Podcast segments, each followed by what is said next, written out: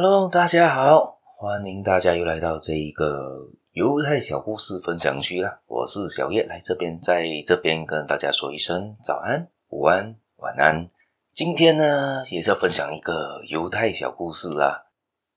今天的这一个故事呢，是主题是带着智慧赚钱。何谓带着智慧赚钱呢？也就是说，你赚钱要用脑啦，就用你的智慧去。赚钱不是以不是盲目的赚钱呐、可以这么的说了。今天这个故事呢，它主要提到的是这一个智慧，只有划入金钱之中才是活的智慧，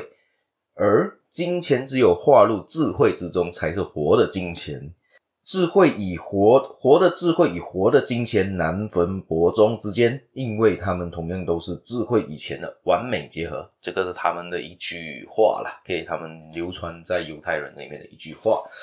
然后呢，今天这个故事呢，是提到的是一个犹太人，叫做鲁宾。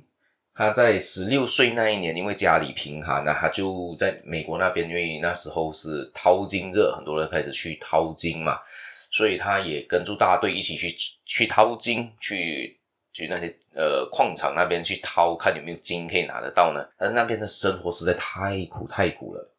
每个人很勤劳的去淘，但是不一定每天都淘得到金嘛，因为太多人在那边了。然后这个时候他发现，诶，淘金不一定赚得到钱，但是附近的人在那边生活，应该都需要一些日常用品啊。水呀、食物啊之类等等的东西，这时候他就诶这样子我不淘金了，他就拿了一笔钱，还剩了一些钱，他就转过来去做了一些批发一些呃食品啊那些日常用品给当地的那些淘金者，反正这样子他赚了一笔钱啊，然后生意不错，赚了第一桶金嘛，这个时候他已经赚了第一桶金，之后他生意越做越大。因为他他又发现另外一个问题，在那个时候的商店是不标价的，就是没有放价钱，都是呃，好像去巴刹、去菜市场买菜，都是讨价还价。比如说今天的白菜多少钱啊？你可以就说，哎，我这个东西你认为是一块，那个卖家可能认为是块半的，你们就在那边争吵，哎，可不可以扣一点啊，加一点啊，在那边争吵讨价还价，所以会让人很多人不信任商家啦。所以他就搞了一个统一价格，好像我们现在的一块钱或者十块钱商店这样，就全部的商品都是一律一样的价钱，也不需要去讨价还价，就可以争取更多人的认同。所以他就开了这样子的一个杂货店或者一个日百货公司，这就吸引了很多人都去那边消费，因为每个人认为都是呃，我买东西任何东西都是同个价位嘛，我也不需要去看价钱，我也不需要去跟商店的老板去讨价还价。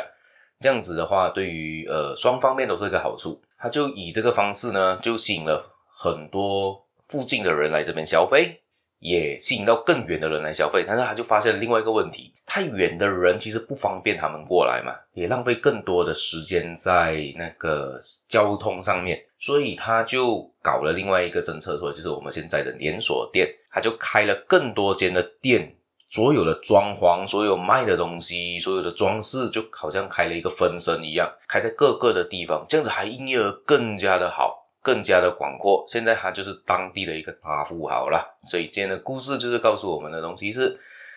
我们要看一下需要什么，我们提供什么，不能够盲目的跟着人家一样，他做什么我们就做什么。这样子的话，就好像今天的这个主角鲁宾，他为什么可以赚这一笔钱呢？是因为呢，他有自己的智慧，他看得到，诶。那些淘金的人不一定赚得到钱，不一定淘得到金，但是他们需要什么，我提供什么给他们，这样子他反而是在里面赚最多钱的那一个人。我不说他们，他也不是说淘金不一定是不好啦，只是说